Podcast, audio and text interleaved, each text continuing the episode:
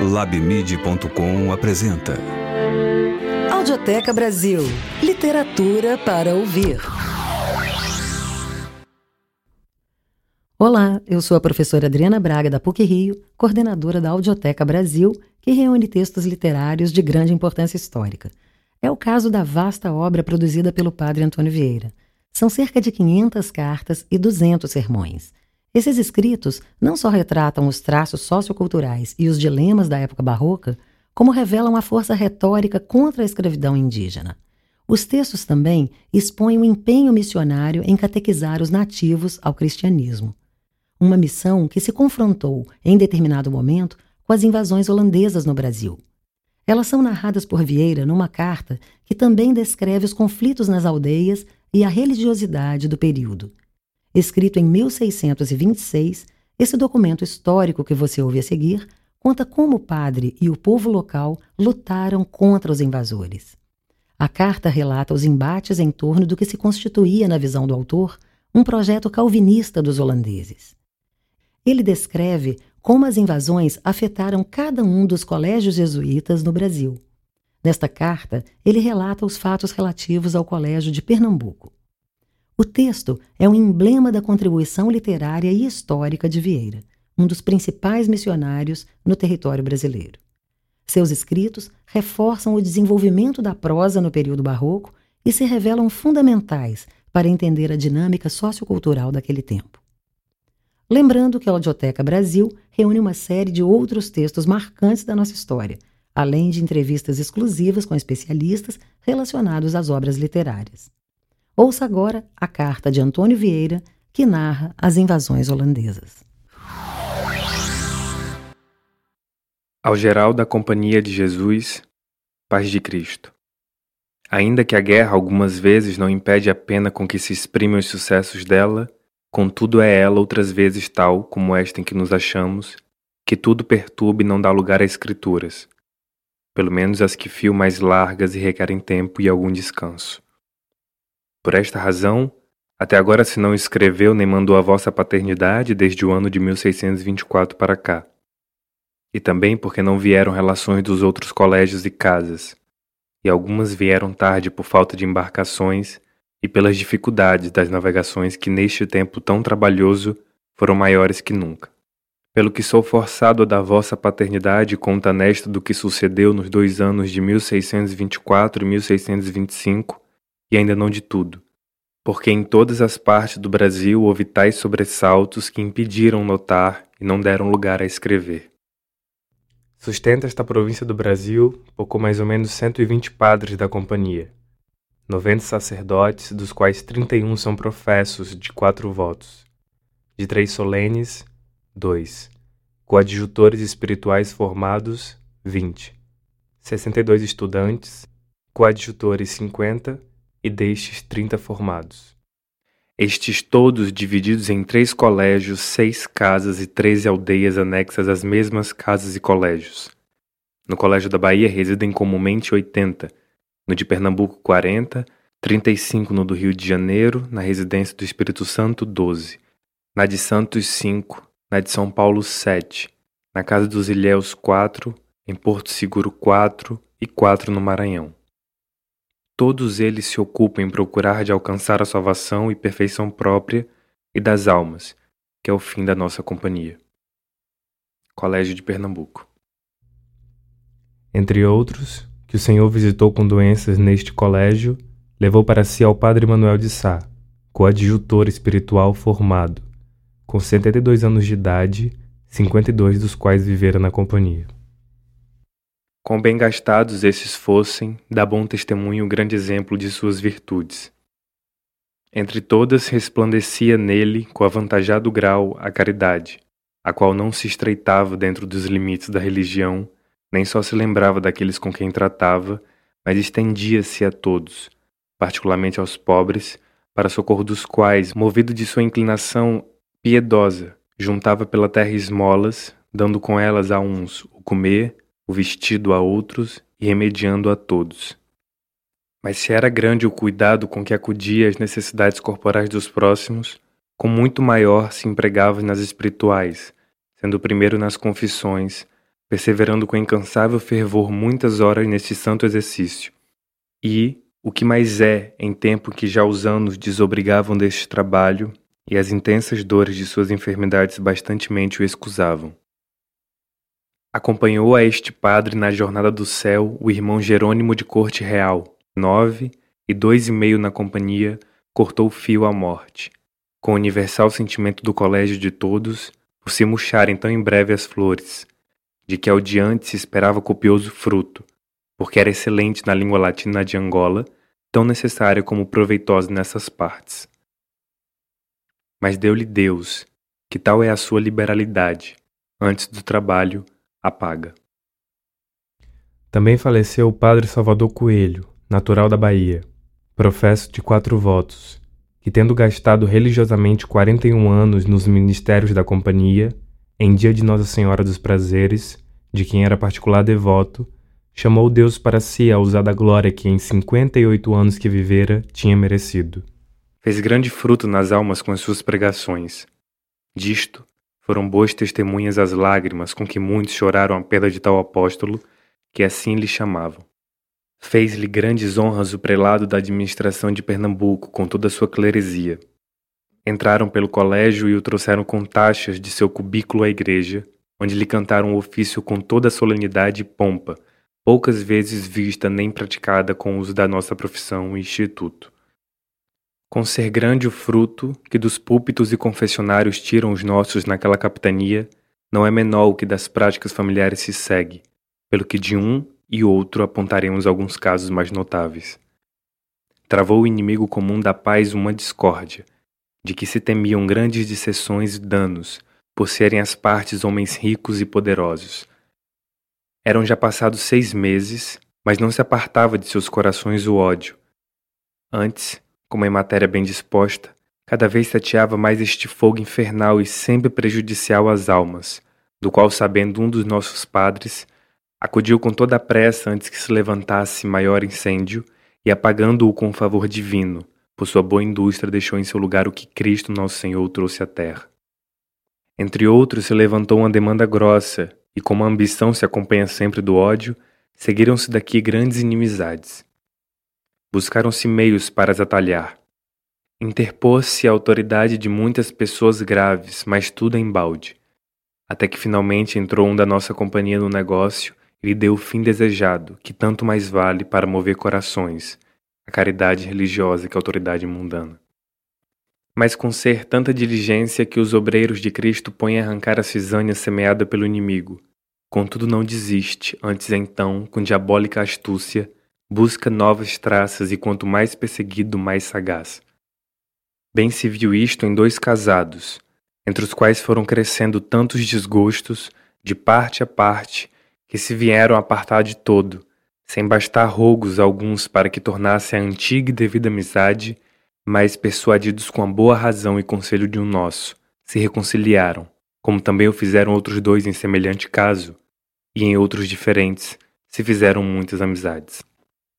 Em dia do Santo Padre São Francisco Xavier, veio à nossa portaria, guiado, como ele disse, pelo mesmo santo, um pecador tão esquecido e descuidado até então da vida eterna, quão cuidadoso e lembrado da presente. Daquela nenhum caso fazia. Para esta deitava largas contas, e não fazendo nenhuma da que havia de dar a Deus, naquela se empregava, esquecido do emprego certo para a morte eterna. Mas agora, já todo mudado e contrário, se confessou geralmente, largando o peso grande dos pecados de toda a vida que pouco a pouco o iam abismando no inferno. A este imitaram outros três que, tendo-se uma vez apartado da graça divina e reteudos pelo demônio no pecado com que os tinham enlaçado, não buscavam guia para o céu. Porém, buscados e guiados pelos nossos, e recuperada com a penitência a antiga amizade de Deus, tornaram o caminho da sua salvação. Além disto, como o bem dos índios da terra é o principal fim da nossa companhia, Nesta província se procurava muito deveras ajudá-los no corporal e no espiritual, que de ambos estes meios são igualmente necessitados. Daqui nasceu que os da aldeia de Uná, os quais estavam encarregados a um sacerdote secular, que os não ajudava como eles desejavam, vieram tomar o senhor governador por terceiro, para com o padre reitor, que lhes desse padres para residir na sua aldeia. Alcançaram de sua senhoria que fossem lá dois nossos em missão, e ficaram tão cativos de seu bom trato e conversação que logo despediram o clérigo e tornaram segunda vez a pedir residência de padres. Mas como o segundo despacho fosse como ao primeiro, replicaram e repetiram a mesma petição tantas vezes que finalmente, visto o seu fervor e perseverança ao serviço grande que nele esperávamos fazer a Deus, se lhes concedeu a residência que pediam. O que efetuou e concluiu de todo este negócio foi a resolução com que todos protestaram de se tornar para o sertão se ficavam frustrados do seu intento. Assaz, enquanto não tinham o despacho, tristes e pensativos andavam os pobres, mas tanto que o tiveram, se desfizeram em festas e alegrias, e vendo os nossos, saiu em procissão a aldeia toda, com músicas e dança a seu modo, a recebê-los, como triunfando da vitória que tiveram em os alcançar. Não foram só estes os que, movidos da caridade dos padres e zelo de se aproveitarem deles, os pediram.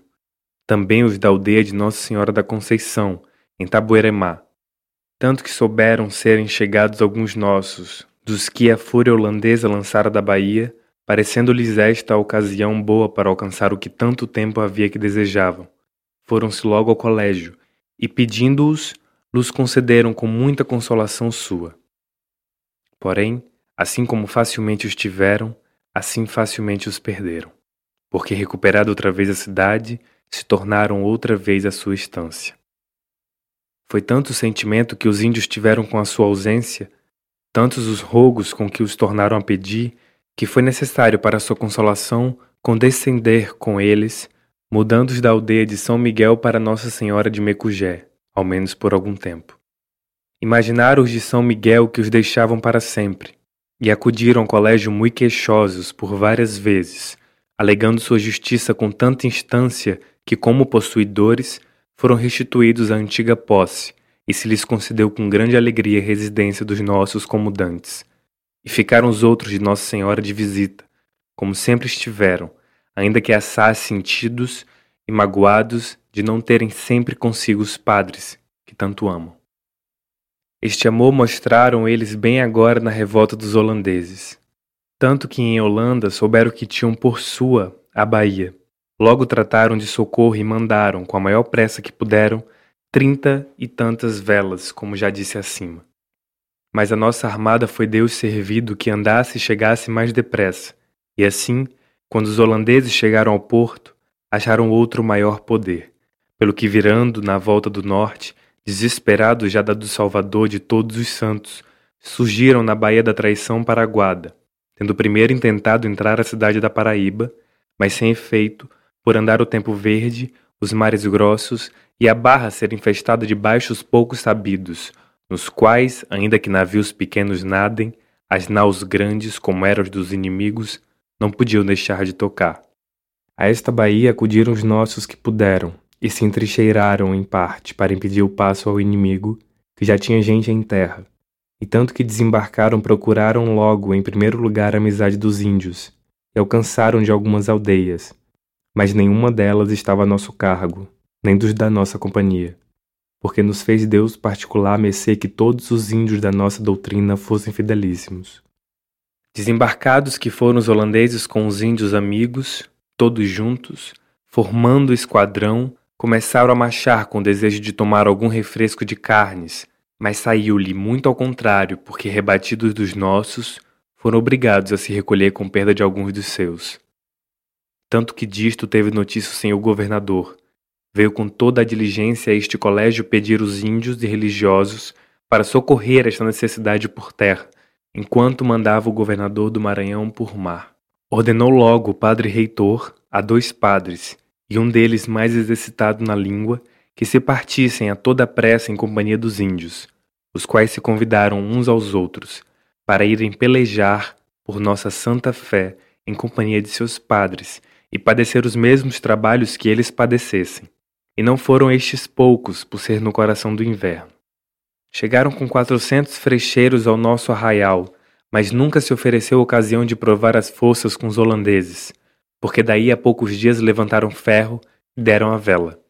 Porém, receando-se que o gentil rebelde, tornando-se para sua terra de Copaoba, fizesse algum dano, pareceu bem castigar sua deslealdade. Arremeter os nossos com os rebeldes às frechadas, resistiram eles ao princípio com igual valor, mas como as nossas frechas iam guiadas pela razão, sempre acertaram mais e fizeram grande estrago nos inimigos. Não obstante serem estes e os nossos da mesma nação, e muitos de estreito parentesco, porque o capitão da aldeia de São Miguel, de três tios, que tinha da parte contrária, deixou dois mortos. Tanto estimaram a fidelidade que antepuseram ao próprio sangue. Notável foi também o ânimo que mostrou outro índio capitão, em um caso extremado de três índios rebeldes, os quais amotinavam os das nossas aldeias.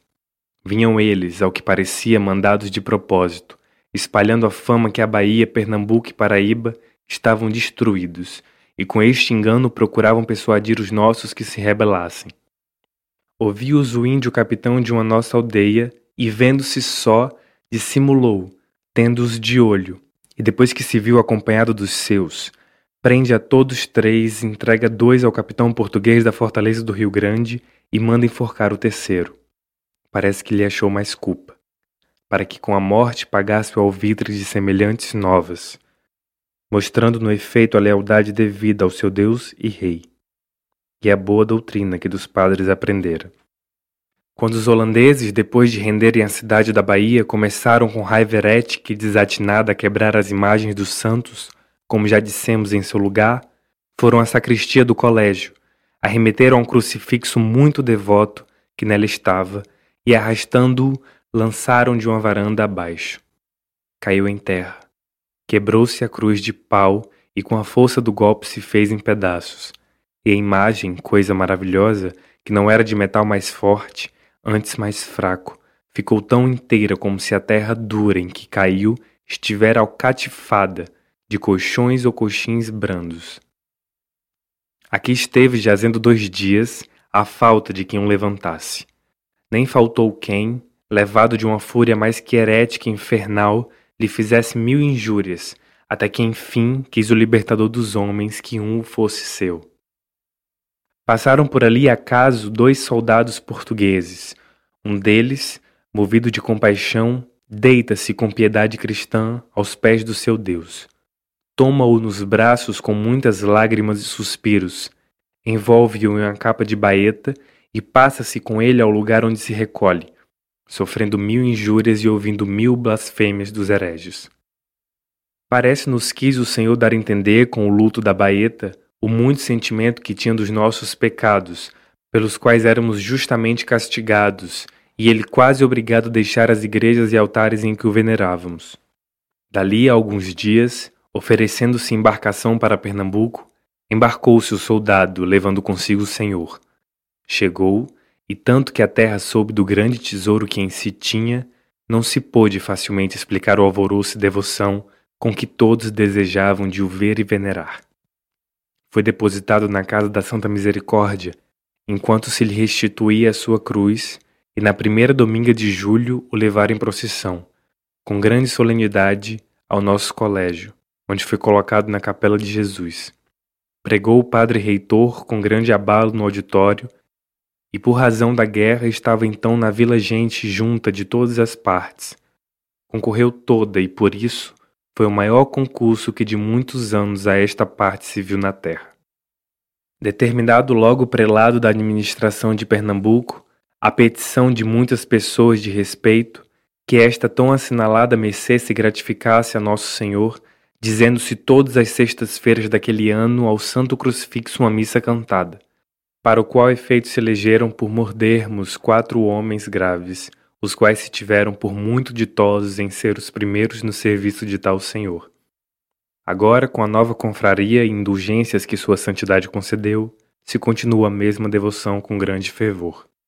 Pareceu conveniente vir de Pernambuco uma nau em socorro à Bahia, e por capitão dela, Jerônimo Cavalcante de Albuquerque, o mesmo capitão em pessoa foi ao colégio pedir com muita instância alguns padres que fossem sua companhia, com que iriam seus soldados e ele muito mais animados para qualquer encontro que sucedesse.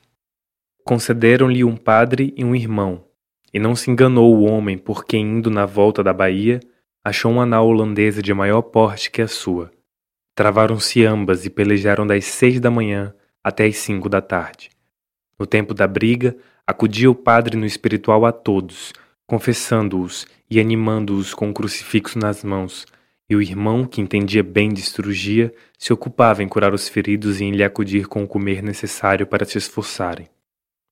Sucedeu aqui um caso milagroso, e foi que pôs o padre na câmara da polpa uma relíquia do santo padre José Anchieta. E sendo assim que todos os pelouros que deram nas outras partes da nau passaram fazendo muito dano e matando alguns. Quantos deram no lugar onde estava a santa relíquia resvalaram para fora sem prejuízo da nau naquela parte, e das vidas dos que na mesma estavam, antes dando de mosquete, no peito desarmado de um soldado, lhe caiu aos pés. Tudo se atribuiu com muita razão aos merecimentos do santo padre José Anchieta. Sua canonização se espera e deseja com grande alvoroço de toda esta província, assim dos de casa como dos de fora, e não duvidamos de haver de ser um grande meio para uns se emendarem e outros se melhorarem.